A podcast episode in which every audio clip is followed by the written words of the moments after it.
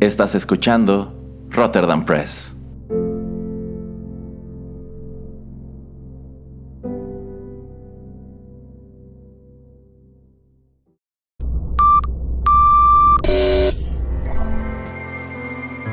TechPili. Las nuevas tendencias y servicios en tecnología han transformado al mundo. Descubre su impacto y las polémicas que éstas generan. Bienvenido a TechPili. Nuevas tendencias, nuevos dilemas. El programa en donde analizamos la tecnología de manera relajada y divertida. TechPili. Comenzamos.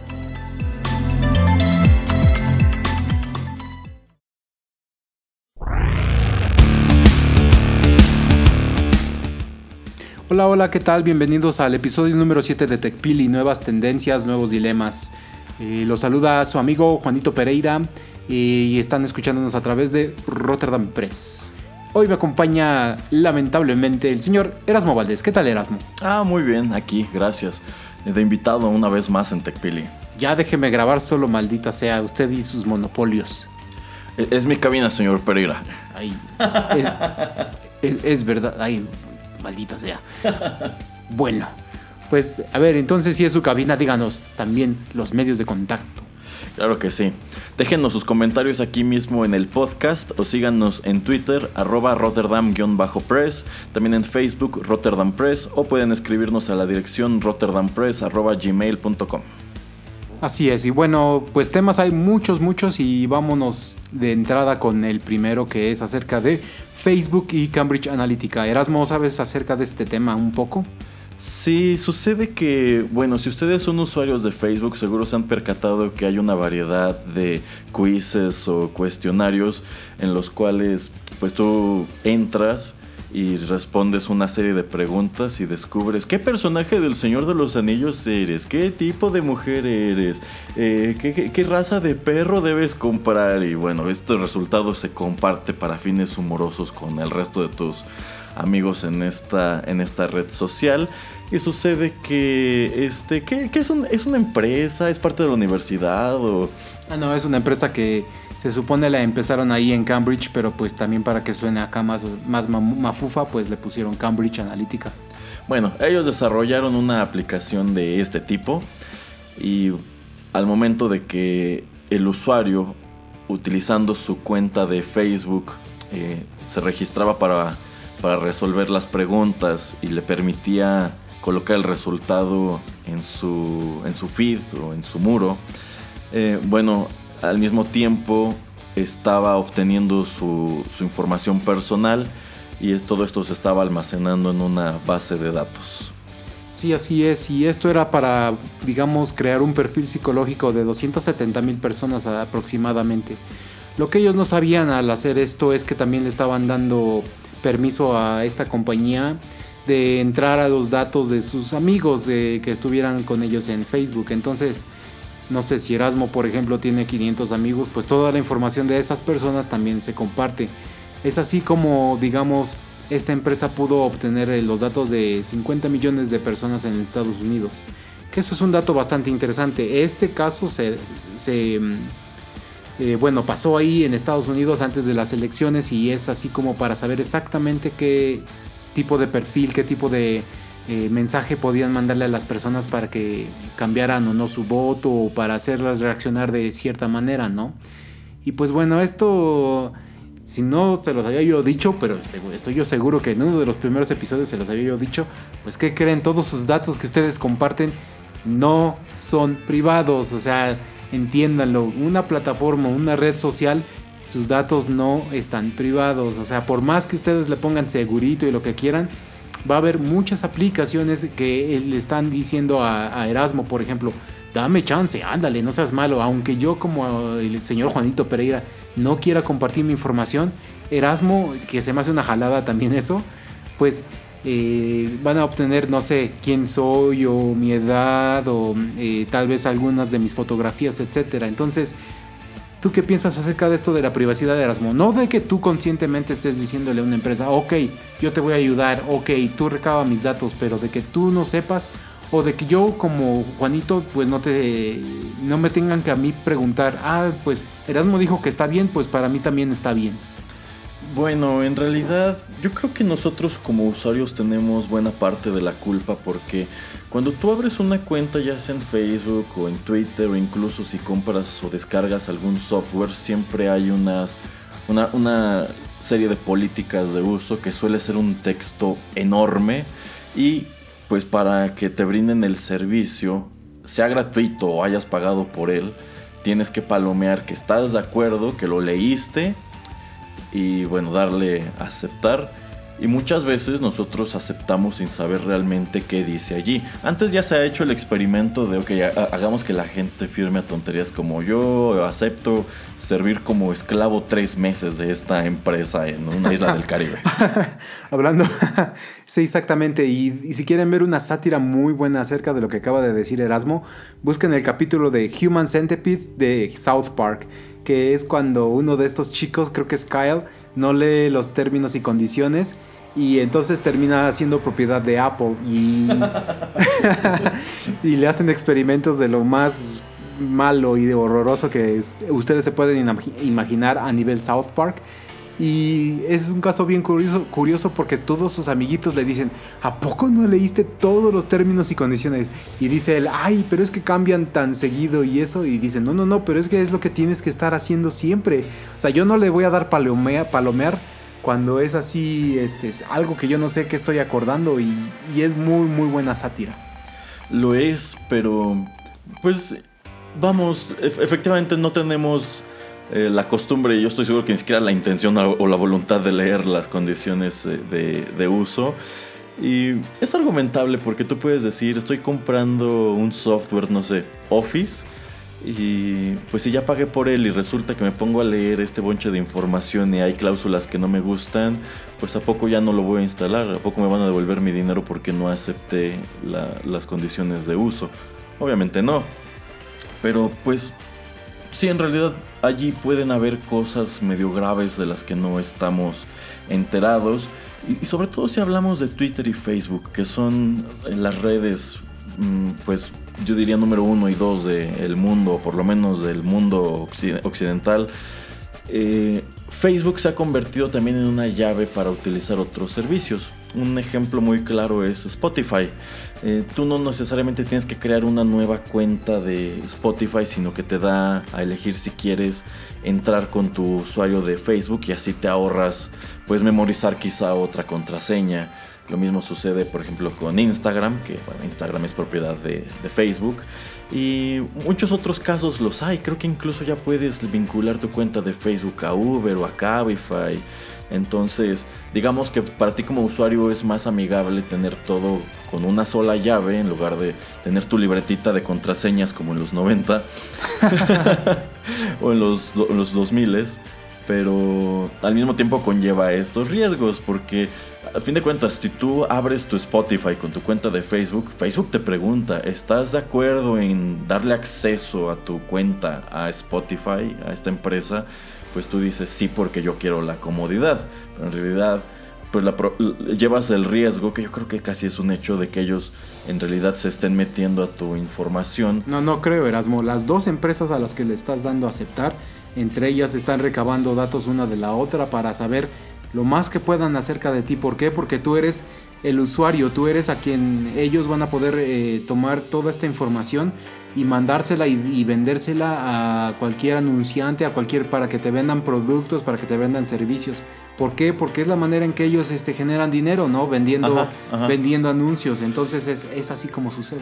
Les voy a dar un ejemplo práctico de cómo funciona esto en el, en el mundo real. Ok, ustedes vinculan su cuenta de Spotify a Facebook. Y Spotify está recabando que escuchan. Supongamos que a ustedes les gusta escuchar eh, Metallica. A ustedes les gusta escuchar rock y escuchan mucho Metallica. Entonces, ellos hacen una lista. A ver, todos estos usuarios como que les gusta rock de este estilo. Y como dice el señor Pereira, quizá lo comparte con Facebook. ¿Y Facebook qué vende? Ellos venden publicidad. Entonces, hay una banda de rock de California que está en sus comienzos y dice nosotros traemos un sonido muy como de Metallica, queremos vender nuestro álbum. Facebook, vamos a anunciarnos contigo, encárgate de que lleguemos a los fans que les gusta Metallica. A la gente correcta. A la gente correcta. Así es como funciona, por eso les interesa su información. No crean que les interesa, o quizás hasta cierto punto sí, si tienen el perrito y, si le tomaron foto en la playa, pero el hecho de que sepan que ustedes tienen una mascota, bueno, ok, a esta persona yo puedo aventarle anuncios de cosas para su mascota. Y no es solamente eso, sino el tracking o rastreo eh, de este tipo de redes sociales, por ejemplo, va a cualquier otra página de internet. Por ejemplo, eh, si ustedes se meten a una página, no sé, digamos, de noticias, eh, muchas de ellas tienen esto de compartir en varias redes sociales, ¿no? Pues, ¿qué crees? Aunque no le des compartir y aunque no estés logueado en, esta página, ya se está creando así como, digamos, una red y ya se está creando un perfil tuyo de qué páginas estás entrando.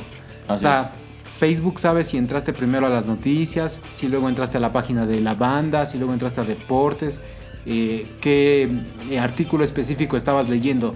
Te digo, no tienes, no tienes ni que compartirlo, no tienes ni que darle like ni nada, pero simplemente con que tenga este pequeño, como digamos, sticker o pequeña cosilla para compartir o que está como asociado con estas redes sociales, ellos saben que estuviste ahí.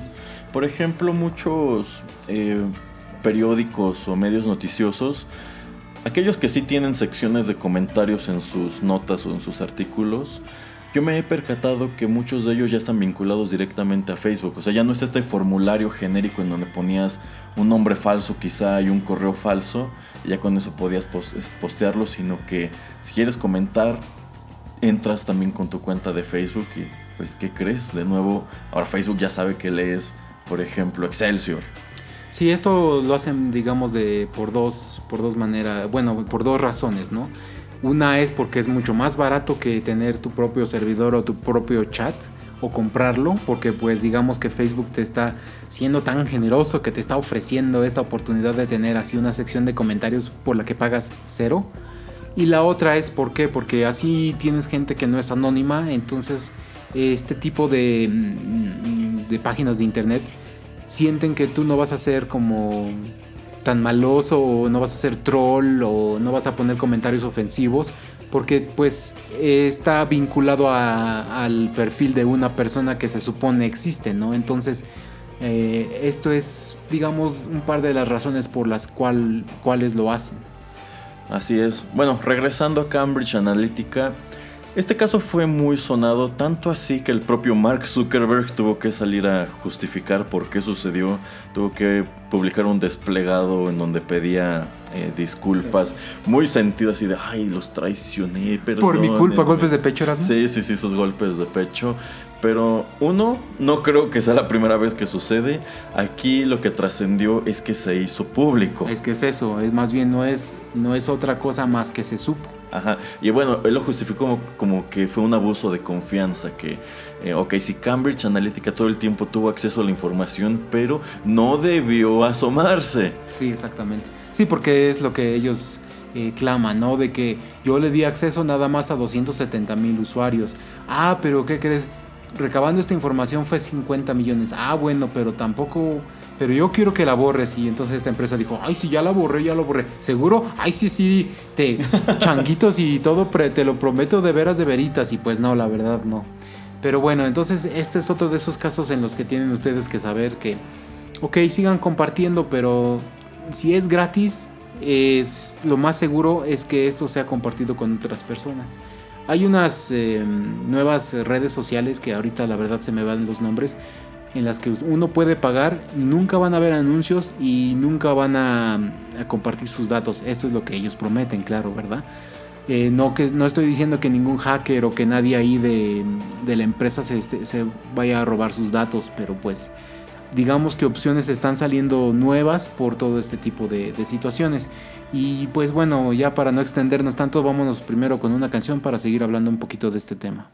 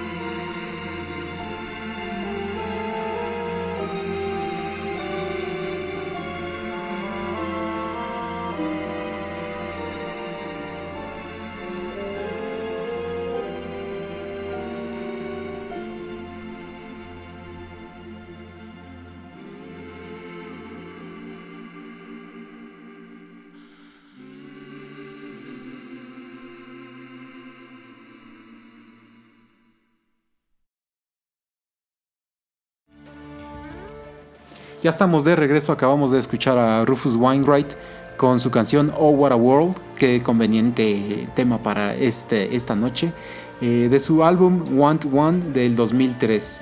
Y bueno, Erasmo tenía un poco de... Bueno, quería seguir un poquito hablando de lo que acabamos de decir antes de la canción.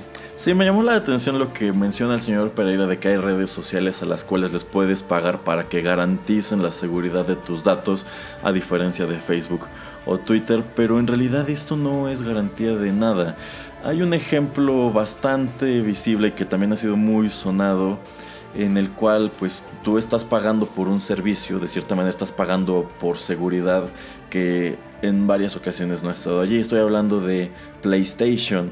Eh, bueno, ustedes saben, las consolas de videojuegos ya permiten jugar en línea con pues otros videojugadores de todo el mundo. Estos servicios no son gratuitos. Ustedes pueden comprar su consola y comprar sus discos y jugar en casa sin ningún problema, pero si quieren entrar a esta red tiene un costo, hay que pagar una, hay que pagar una membresía y la verdad no es muy barato que digamos. Eh, en el caso específico de Sony, con su consola PlayStation, los han hackeado varias veces. O sea, muchas veces han tenido que decir, ¿saben qué? Todos cambien sus contraseñas y revisen qué información tenían aquí. Si es posible, cambien sus tarjetas de crédito porque bueno, tú dejas una puedes dejar una tarjeta de crédito abierta tipo hotel. Eh, porque Qué conveniente para PlayStation. Porque nos hackearon y tuvieron acceso a no sé cuántos millones de cuentas, así que su información está vulnerada. Y generalmente cuando te dicen que nada más fueron 5 millones es dos o tres veces la cantidad. Eh, uno de los temas por los, por ejemplo, que Nintendo no quiere todavía meterle em, que puedas jugar en línea con el Switch y que puedas buscar, no sé, a Erasmo por su nombre, porque por ejemplo en el Wii buscabas a una persona por como digamos un número de serie. Esto era como también para detener a pedófilos, por si no lo sabían.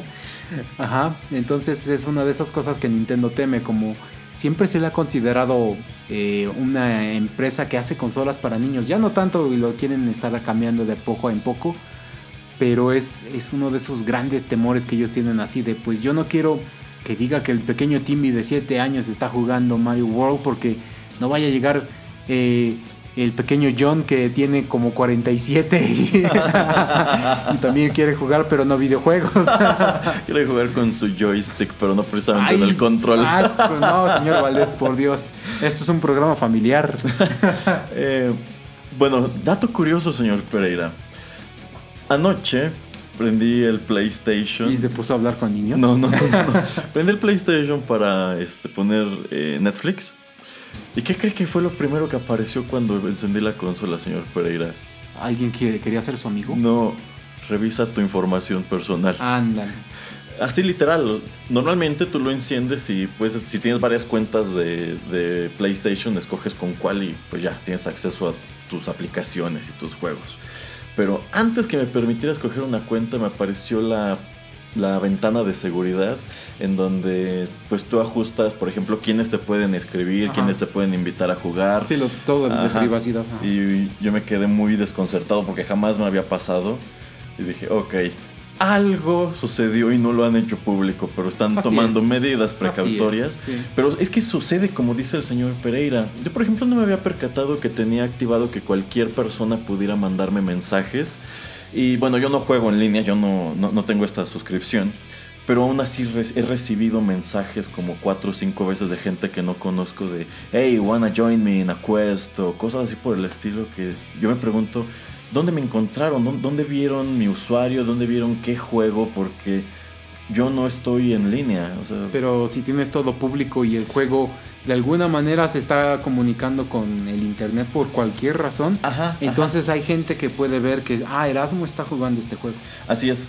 Eh, revisando esta pestaña fue como descubrí que por default tú estás expuesto a todos. Todo el mundo puede escribirte, todo el mundo puede invitarte a jugar en línea.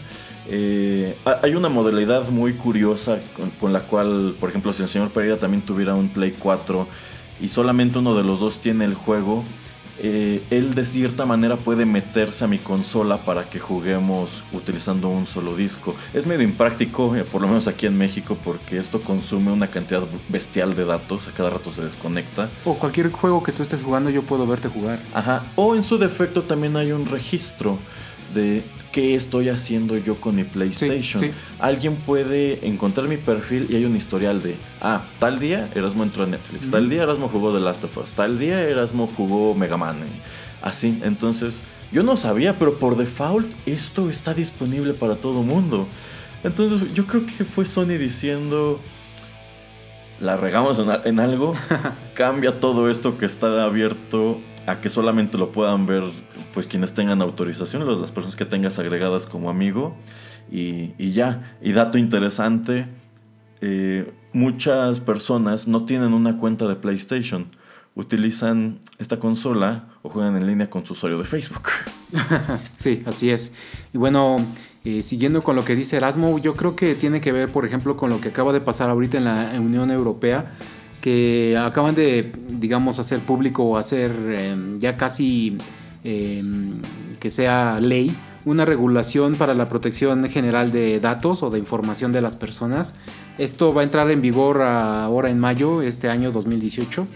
¿Qué significa esto? Pues básicamente significa que si usted vive en la Unión Europea, usted le va a poder ir con Google, con Facebook y decirles que tiene usted el derecho de ser olvidado, que sus datos pueden ser borrados.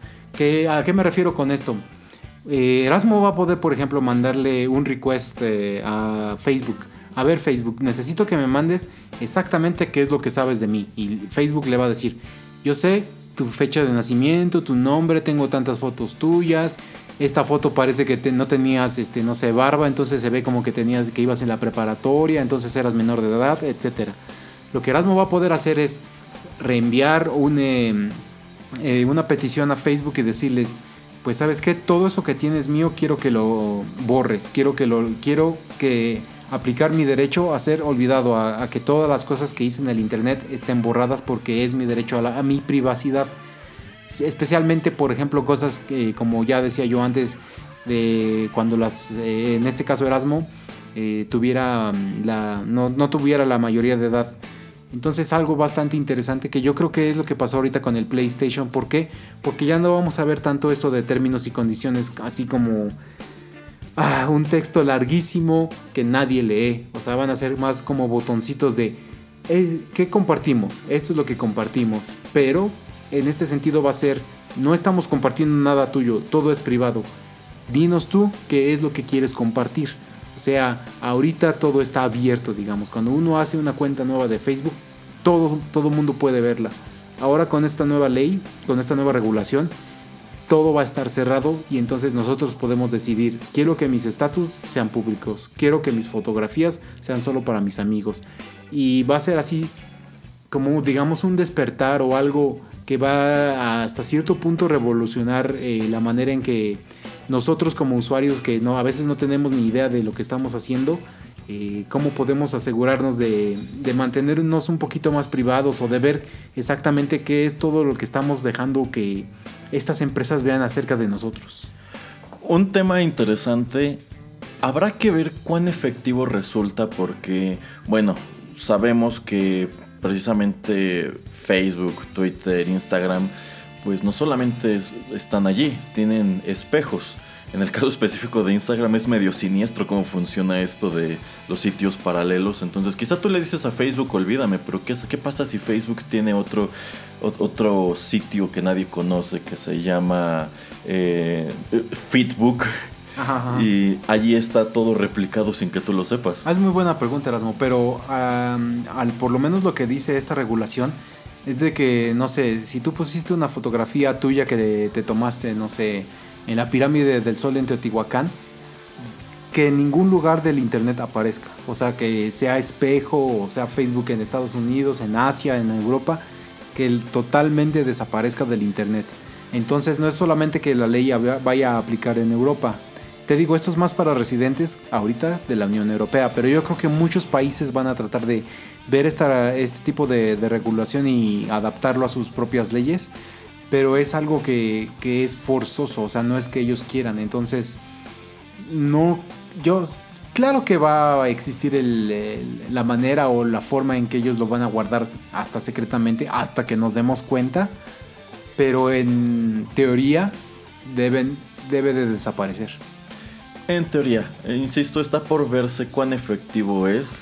Sin embargo, creo que es interesante que los organismos que hacen las leyes eh, se den cuenta de que este es un escenario real y que, pues, dentro de lo que cabe, puede suceder que a lo mejor seas una persona poco precavida y estés colocando información que no deberías allí y de pronto te percates del error eh, y digas, ok, es que yo ya no quiero que esté allí imagino que está muy orientado, por ejemplo, eh, luego a personas que se comparten entre sí material de índole sexual y de pronto te topas casos de revenge porn y quizás con una manera de levantar la mano y es una tontería, envié un video que no debí, este, necesito que me cuiden la espalda. sí, puede ser. pues sí, entonces yo creo que a mí me gusta mucho este tipo de iniciativas y Qué bueno que es un bloque grande de muchos países y me gusta que podamos tener nosotros como usuarios control de nuestra vida en línea. Y bueno, vamos a hablar ya de otros temas después de esta canción.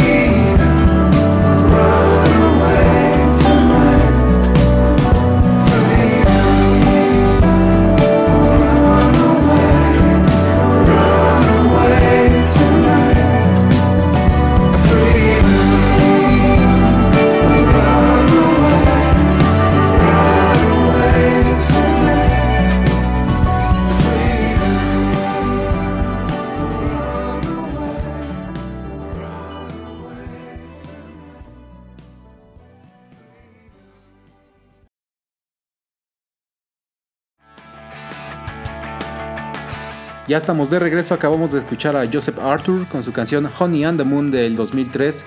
El álbum eh, se titula Redemption's Son. Y bueno, eh, creo que esta canción me la enseñó la señorita Olga, por si nos está escuchando, pues saludos, que tiene muchísimo que no hablamos, pero en fin. Erasmo, eh, siguiendo con temas de tecnología y un poquito hablando de los automóviles autónomos, ahora sí que autónomos. Este, escuchaste la noticia de que una persona en Estados Unidos, creo que fue en Arizona, fue atropellada por un coche que se supone nadie la iba manejando. Así es, sí me enteré. Eh, circuló bastante el video de, bueno, la cámara que trae a bordo esta, esta unidad, que me parece que era propiedad de Uber, ¿no? Sí, Porque Uber le está invirtiendo bastante a este asunto de los automóviles autónomos. pues sí, porque es más barato pagarle a nadie que pagarle a alguien. Exactamente, están tirándole a ahorrarse a los, a los socios, porque así los llaman.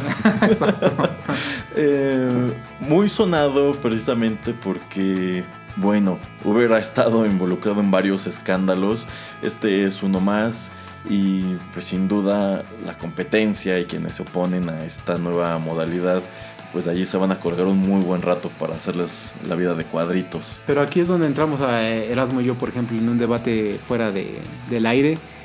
Yo cuando la, bueno, se puede ver el video de, de, de esta, de este percance. Se ve que el conductor va en su teléfono, pues claro, ¿por qué? Porque él piensa que el coche está haciendo todo y pues en teoría se supone tendría que estar haciendo todo. Es de noche y el problema aquí que tenemos Erasmo y yo es que yo cuando veo el video a velocidad normal, yo no veo ese transeúnte cruzando, son creo tres, cuatro carriles que, que cruza a la mitad de la noche. Yo le digo a Erasmo, bueno, es que la verdad creo que a mí me hubiera pasado también el mismo accidente si yo hubiera estado manejando porque la verdad yo no había visto a esa persona, la, la luz pública es tan pequeña, tan tenue, esta persona va más en, en la parte donde está la sombra, pues creo que le- esta tragedia hubiera sido un coche que se va manejando solo o una persona, yo creo que esto hubiera pasado de cualquier manera. Bueno, aquí cabe agregar que este asunto de los automóviles autónomos me parece que solamente lo están probando en California y no es como que estén dando ya el servicio de taxi, solamente son, son pruebas. Y estos coches llevan una persona a bordo que pues es como... Es como una medida de precaución de si el automóvil comienza a fallar o si hay algún problema, esta persona está facultada a empezar a operarlo y detenerlo, apagarlo y reportar eh, qué está sucediendo. Entonces el automóvil encima lleva una cámara frontal y una cámara de la cabina. Eh, esta persona va en el asiento del conductor pero no está haciendo nada. En el video vemos como este individuo ¿qué está haciendo? Está en su teléfono celular. Y es hasta que pues golpean a la persona que reacciona y como, ¿qué pasó? ¿Qué pasó? Efectivamente es un, es, es un escenario bastante controvertido. Eh, atropellan a, un- a una persona que va cruzando la calle con una bicicleta. No va en la bicicleta, sino que va empujándola. Eh, en primer lugar, la persona no está cruzando en, en la esquina o en el cruce de cebra, está cruzando a, a mitad de la, de la calle. Es una vía obscura. Los faros del automóvil no iluminan a esta persona hasta que es demasiado tarde. Como dice el señor Pereira, uno va manejando y en esa distancia, en el momento que lo ves, no alcanzas a frenar de ninguna manera. Quizá pudieras haber dado el volantazo, pero no es muy seguro que hubieras logrado evadirla. Eh, otro punto donde se van a colgar mucho es, es esto, que la persona que debe ir monitoreando el comportamiento del vehículo iba, iba distraída en su teléfono. Eh, pero también está el otro lado de, bueno, cuando tú cruzas la calle, ¿qué debes hacer? Debes fijarte, incluso si es de noche. Yo me atrevo a pensar que, sobre todo en la noche, es más peligroso porque, pues, te puede tocar un vehículo conducido por una persona en estado de ebriedad. Eh, pero es un automóvil que trae encendidos los faros y cuyo motor hace ruido porque no es un automóvil eléctrico. Entonces yo supondría que tú como peatón ves los faros que se acercan, escuchas el motor y puedes calcular y decir, ok, alcanzo a pasar o- Ajá, o, sí, no, paso, pero esta persona ni siquiera iba corriendo, iba caminando normal. Sí, cabe señalar que también muchos de estos vehículos autónomos, eh, el propósito es que haya menos accidentes en las calles, en las carreteras. Simplemente en México, por ejemplo, tenemos más o menos un promedio de 6.000 muertes al año por accidentes automovilísticos. Entonces, ¿qué es lo que sucede? Que también es como, ok, va a haber, eh, siempre va a haber yo creo accidentes y tal vez heridos y muertes eh, por automóviles. Vaya una persona o no vaya una persona, eh, ma- bueno, conduciendo el automóvil, ¿no? Pero yo creo que sí se puede reducir bastante si, si tiene eh, la adecuación eh, eh, necesaria el automóvil y, y si es autónomo. Pero bueno, a veces también salen este tipo de dilemas que digamos que eh, va el automóvil eh, en una calle y está cruzando un niño porque su pelota se, se le fue. Entonces, ¿qué va a hacer el automóvil? El automóvil va, a tener que, si, si va a una velocidad que su eh, inteligencia artificial dice, ok, no voy a poder frenar, tengo que dar un volantazo. Y el único lugar a donde puedo dar un volantazo es la banqueta, pero ¿qué crees, Erasmo? Ahí van cuatro personas caminando, entonces ahí tiene un dilema. Va a tener un dilema como en la de, bueno, si vieron iRobot, también ahí pasa, eh, algo similar. Va a tener, entonces es lo que pregunta mucha gente, bueno, entonces ¿qué va a hacer el, eh, el vehículo o la inteligencia artificial? Va a decidir quién vive y quién no, y, cómo es correcto que haga esta decisión, ¿no? Entonces, no es solamente que se maneje solo el vehículo a cierta distancia, a cierta velocidad, sino que van a surgir este tipo de preguntas que a veces no tienen respuesta. Así es, y ahí es en donde te topas precisamente con, con el dilema y pues sí, eh, ¿qué hago? ¿Atropello a uno o atropello a cuatro? Y pues a fin de cuentas, ¿de quién es la responsabilidad? O sea, sí, sí es un escenario muy complicado, del mismo modo que yo considero que este del automóvil autónomo de Uber también es complicado. Sí, y bueno, si vemos, por ejemplo, el año pasado, a finales de año pasado, que Tesla presenta sus eh, camiones eléctricos, también hay muchas empresas que también ya quieren sacar sus eh, vehículos de carga que también sean autónomos. ¿Por qué? Pues porque son muchísimas las horas en que la- los conductores de, de camiones pues van eh, atrás del volante, ¿no? Yo creo que Erasmo aquí se, se rió un poco porque seguro pensó en el Gran Rojo. eh, No hay ningún secreto, señor Pereira. Ya nos, ya nos lo dijeron que en realidad el, el- el camión autónomo existe desde hace mucho tiempo. Y si no, los Simpsons predicen el futuro por si ustedes no lo saben. Así es. Allí ya tenemos otra predicción. Ellos dijeron los los eh, tractocamiones serán autónomos. ¿Qué creen? 2000 año, año 2018. Ahí vienen. Sí, exa- exactamente. Pero mi impresión, digamos un poquito para cerrar este tema, es que los automóviles, los camiones siempre van a, a te- a requerir de una persona que, que vaya en ellos. Ya digamos porque necesiten una reparación, porque no sé, el sistema esté fallando, entonces ellos tengan que tomar control, etcétera. Tal vez eh, sí vas a poder ir eh, durmiendo o en tu teléfono por periodos muchísimo más largos, pero yo creo que así van a pasar décadas antes de que en verdad sean autónomos y vayan ellos solos. Y esto es algo que se me hace a mí bastante claro porque, eh, el- por ejemplo, en los trenes existe algo, un switch que se llama el Dead Man's Switch. Que no sé si Erasmo tenga conocimiento de que es un Dead Man's Switch. Me imagino de qué va, pero explíquenos. Pues un Deadman Switch es simplemente que el conductor siempre tiene que estar como digamos apretando un botoncito para que eh, digamos la, la máquina que es eh, pues en, en este caso cualquiera de los trenes de carga o de pasajeros son muy poderosos van a velocidades bastante rápidas. Entonces es como, para decirle a esta máquina que alguien está ahí en caso de que se presente cualquier eventualidad, ¿no? Y si esta persona eh, suelta su mano de la palanca o de este switch, el tren se empieza, se empieza a detener hasta llegar a un alto total. O sea, no se va a seguir por siempre.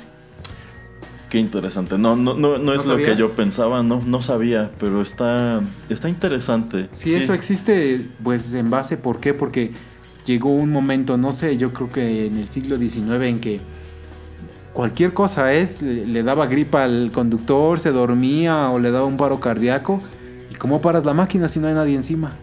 Así es, y en realidad, si es un tren de pasajeros, quienes van en los vagones no tienen manera de saber qué, quizá quien debería estar operando la locomotora no lo está haciendo y se aproxima el cambio de vía y tiene que bajar la velocidad y pues allí es donde tienes los accidentes. En- sí, entonces en lugar de tener Deathman Switch, yo creo que vas a tener a un operador eh, de autobús, aunque pues ya va a ser muy mínimo a la, la operación que va a ser. Suena muy parecido al sistema que tienen algunos automóviles, automóviles caros por cierto, que en el volante tienen un sensor que está monitoreando tus ojos. Ah, está monitoreando que parpadees y si de pronto pasa X tiempo sin que lo hagas, eh, pues e- el automóvil intuye que quizá te quedaste dormido y lo mismo, se detiene. Sí, sí, y son eh, pequeñas cosas inteligentes que le, le ponen al automóvil para lo mismo, para reducir los accidentes. Qué interesante, señor Craig. Sí, vámonos con una canción y regresamos a cerrar.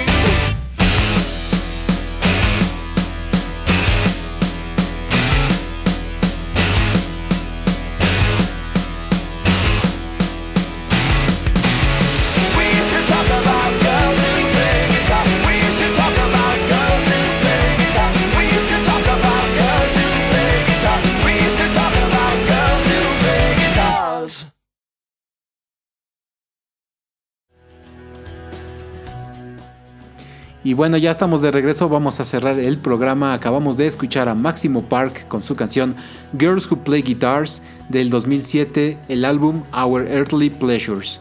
Y bueno, una de esas cosas, por ejemplo, que tienen los automóviles Tesla es el piloto automático. El problema es que las personas piensan que en verdad el automóvil los va a llevar a su casa o que en verdad el automóvil va a hacer todo lo que nosotros queramos. Y entonces es cuando están pasando más accidentes. eh, a principios creo de este año en California, como dice también Erasmo, pero es, bueno, no tiene nada que ver. Eh, eh, un automóvil Tesla choca atrás de un camión que estaba parado porque el automóvil no lo ve. ¿Qué pasa? Estos sistemas pues eh, están entrenados para ver ciertas cosas en el camino y otras cosas tanto todavía no. Lo que más ven son cosas que están en movimiento. Entonces, por ejemplo, que haya un automóvil eh, descompuesto enfrente, pues es algo que todavía, digamos, el sistema no está entrenado para ver. Por eso se va y se estampa este automóvil eh, con esto. También sucede que, no sé, pueden ver, eh, no sé, señalamientos de cuidado enfrente, se hacen dos carriles en lugar de uno, bueno, dos en lugar de tres, este, la velocidad máxima aquí son 50 millas, etcétera, ¿no? Entonces tenemos que tener cuidado porque también estos sistemas han sido hackeados y digamos que las líneas que van en medio, un hacker puede entrar y decir eh, que esas líneas son peligrosas y que el coche debe zigzaguear o cualquier estupidez. Entonces eh, es bastante... Todavía está en su infancia todo esto de pilotos automáticos y coches automáticos. Entonces, pues la verdad es bastante tonto, bastante... eh, no sean necios en, en- en creer que es bueno pensar que esta tecnología ya está súper avanzada. Pero es parte de la introducción de todos estos sistemas. Como que, ok, incorporas nuevas tecnologías a los vehículos y la curva de aprendizaje por desgracia va de la mano con los accidentes.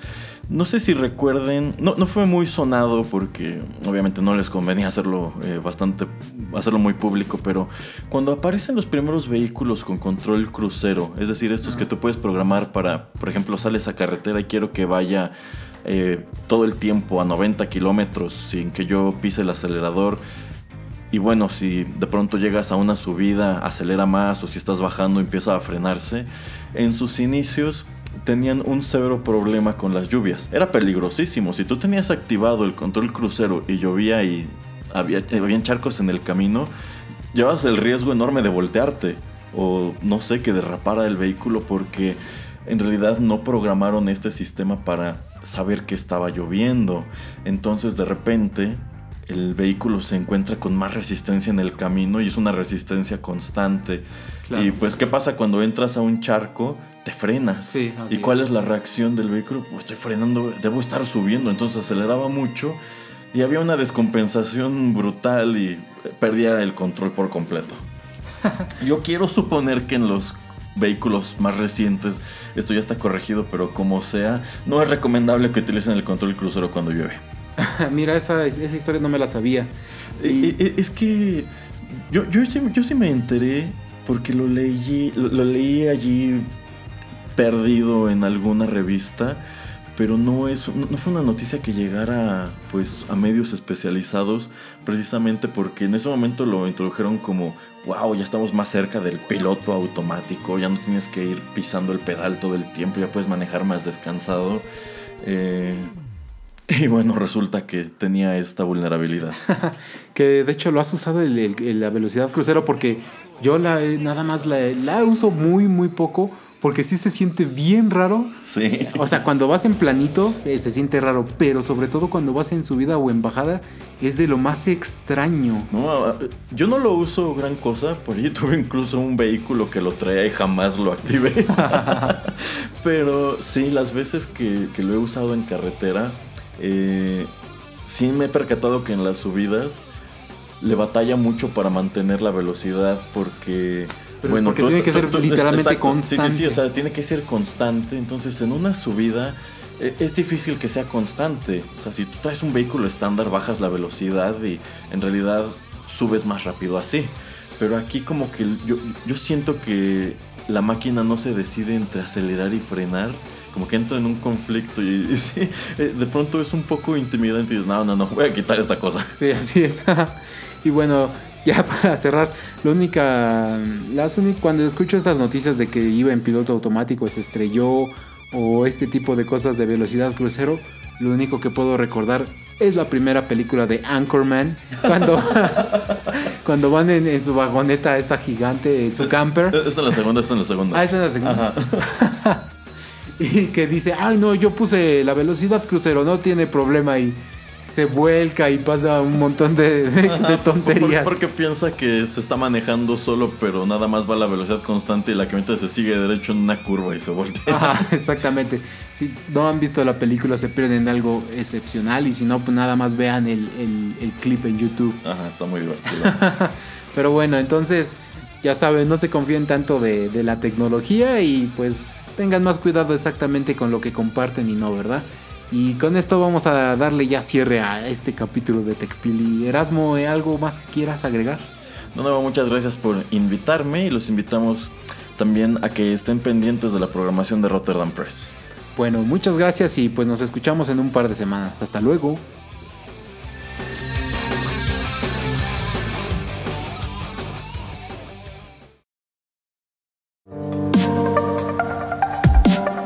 Esto fue TechPili.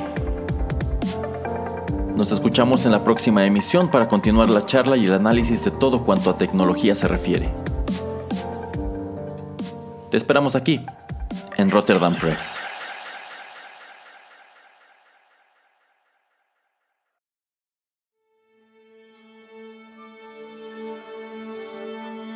La música es la forma más pura de arte inmediato.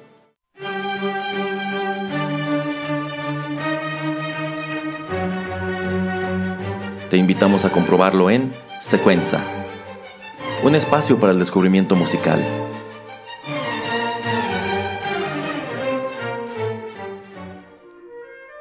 Con Osiris Domínguez y Erasmo Valdés. Nueva emisión cada 15 días aquí, en Rotterdam Press.